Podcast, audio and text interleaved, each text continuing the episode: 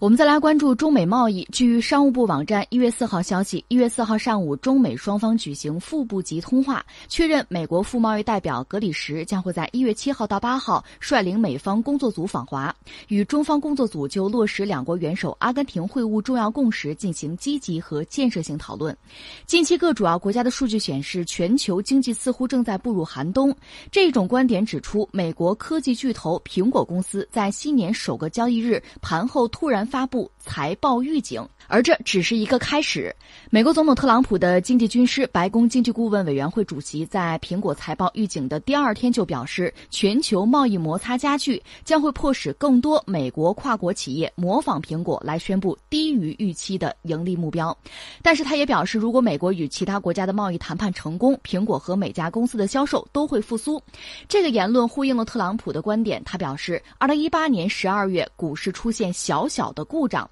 一旦美国达成贸易协议，股市将会上涨。这是很有意思的事情。其实之前我就看到过相关的分析，对苹果呢表示一种悲观，就是在中美之间吧，苹果夹在中间，很难受，非常难受，两边的压力。这个库克要访华，呃，最近我先扯点别的吧，就是美国方面最近做了一个事情，让人觉得啼笑皆非，因为美国国务院是针对中国发了旅行警告，说赴华的美国游客要提高警惕。因为库克要到中国来，我看美国媒体还在嚷嚷着：“你现在还敢去啊？不怕人家把你抓了呀？”库克说：“没有啊，我觉得他们对我挺好的。”你说到这样一个地步，就是中美两国搞到现在这个状况，真是让人觉得感慨颇多哈。我觉得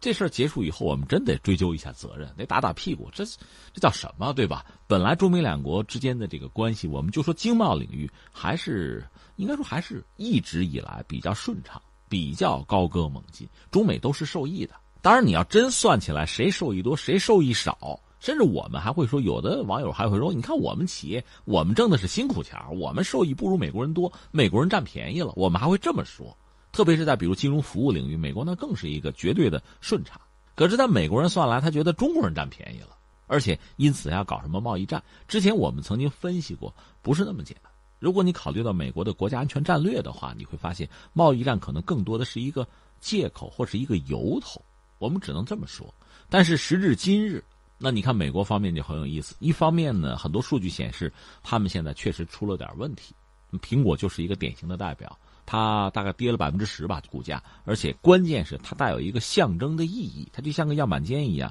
就让很多美国的企业包括投资者对这事儿感到感到有点焦虑。所以你刚才谈到，连特朗普本人也说，这等将来谈成了，是吧？贸易战不打了就好了啊，安抚。其实特朗普是这样，就包括我们看很多人的性格就是这样，他是打赢不打输，一赢啊，你看运动员也是这样嘛，呃，有状态了，打疯了啊，那个节奏他控制了，拦不住了，就一路就狂奔下去哈，就是这个赢的状态似乎感觉很良好，但一旦有挫折了，出了问题了，节奏乱了，这就麻烦了。所以你看打乒乓球就尤其是这样。因为中国人喜欢也熟悉打乒乓球嘛，两个人在那打，一方打疯了，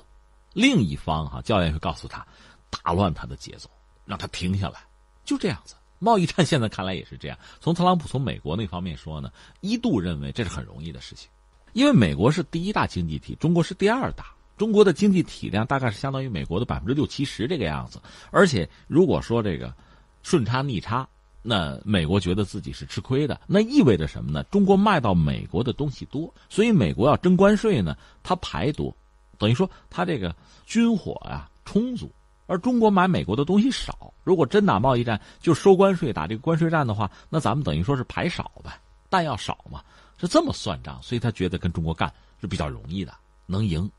但是打到现在发现，不像想的那样轻松。咱们实话实说哈，即使我们是中国人，我们也知道贸易战是没有赢家的，中美都会有损失，中国也不会小。问题在于你怎么看待这个事情，你心态怎么调整，或者说谁觉得先撑不住，还真未必是损失大的先撑不住，这是实话。所以你看，呃，回想一下当年抗美援朝的时候就很有意思。那当时我们的态度是什么呢？你说打多久我们就打多久，就跟你死磕了。那现在其实贸易战也是这样一个状况，你说干咱就干，你说谈咱就谈，你说，所以在这样一个状况下，其实双方就有谈的可能性，有谈的必要了。如果某一方就丢盔弃甲，就像一些美国人对中国的期待那样，就是你跪地求饶了，那贸易战你说是结束吗？那很可能马上就二点零版了，对吧？如果我捞一把，你给，那我再捞一把嘛，就成这个样子了。所以现在这个状况倒是逐渐的，大家找到一个均衡态，可以做到谈判桌前，可以去谈了。又是两国元首出面，就是在那个 G 二零峰会上，双方大概已经有一个口头的共识了吧？那下面就是推动就做吧。我们看中国方面呢，一个是大豆，一个涉及到汽车，我们有一个九十天。算是一个暂时性的哈，我们开了个口子。而美国呢，也算是投桃报李，就是在去年年底最后这两天呢，有一个消息讲，就是美国政府对中国产品征收那个制裁关税啊，说作为特例从征税清单上面排除的关税豁免，美方批准了将近一千项申请，这也算是。释放善意吧，中美双方有这样一个善意，都有这么一个基础之后，双方再谈。就如你所说，七号这个应该说是全球瞩目吧，看看能谈出一个什么结果。那等于从目前的状态看呢，似乎有一些乐观或者积极的因素，因为双方都表了这样的态，双方元首也见了面，各自的工作组呢，应该说也都承担着大家的这个期待吧，也许能谈出一个彼此都能接受的结果。而这个结果呢，应该对整个世界是有积极的意义。我们来看一下英国媒体发布的一个报告，说由于中国需求趋冷、存储芯片和石油价格下跌，二零一八年十二月韩国出口同比减少了百分之一点二，违背了经济学家们的增长预期。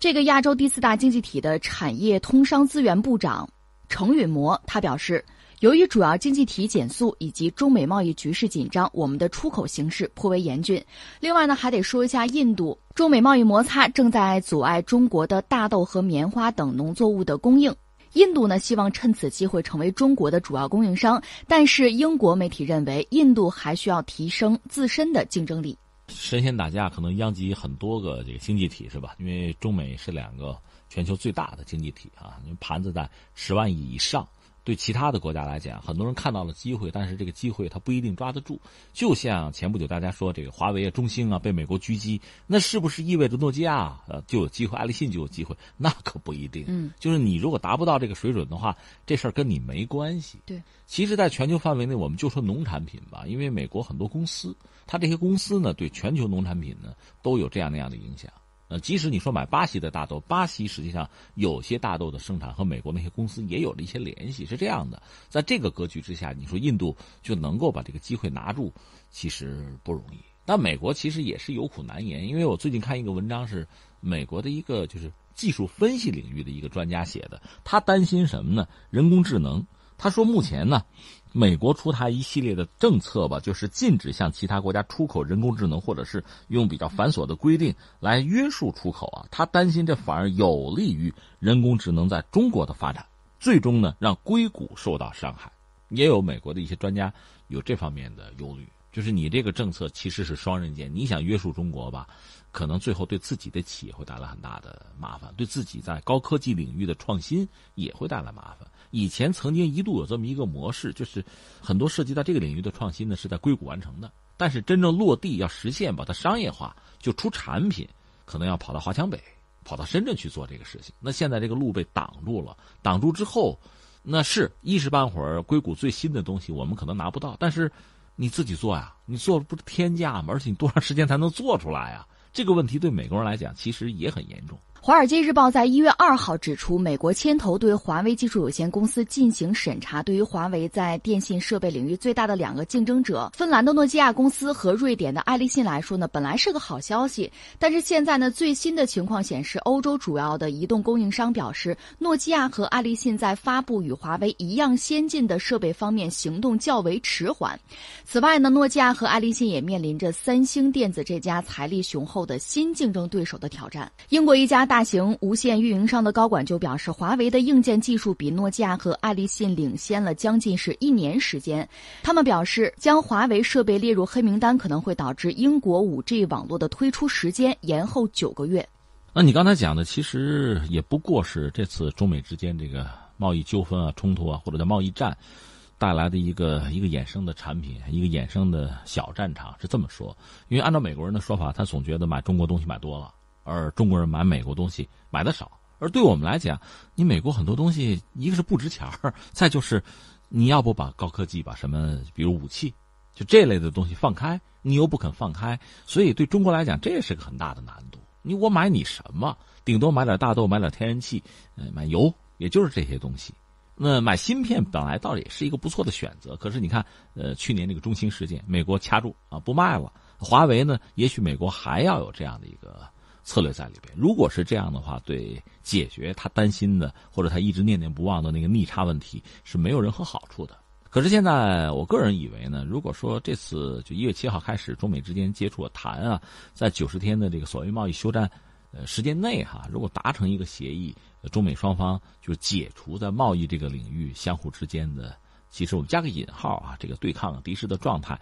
这种可能性即使存在的话，接下来会怎么样？呃，中国如果加大对美国的进口的话，那是不是意味着在芯片领域要加大进口呢？那美国在高科技产品在这个领域对中国能不能会放开一点呢？我估计还是不会，所以这个格局恐怕不会有太大的改变。特朗普希望的在这个逆差上哈有一个比较好看的成绩，难度恐怕很大。不但如此，我们看二零一八年，实际上美国的逆差不是减少，是增加了。打贸易战的结果，它的成绩单更难看了。实际上是这样子，所以也是形势所迫吧，形势比人强嘛。最后谈也许能谈出一个结果，但是我要说呢，中美之间的博弈的大格局，美国对中国的警惕啊、戒心啊、遏制的态度，也包括华为和华为相关的这一系列的问题，恐怕并不意味着就能够得到解决。在这方面，我并不乐观。而你刚才谈到的其他的那些国家、那些企业，他们的这个困扰和焦虑，那你就自己忍着吧。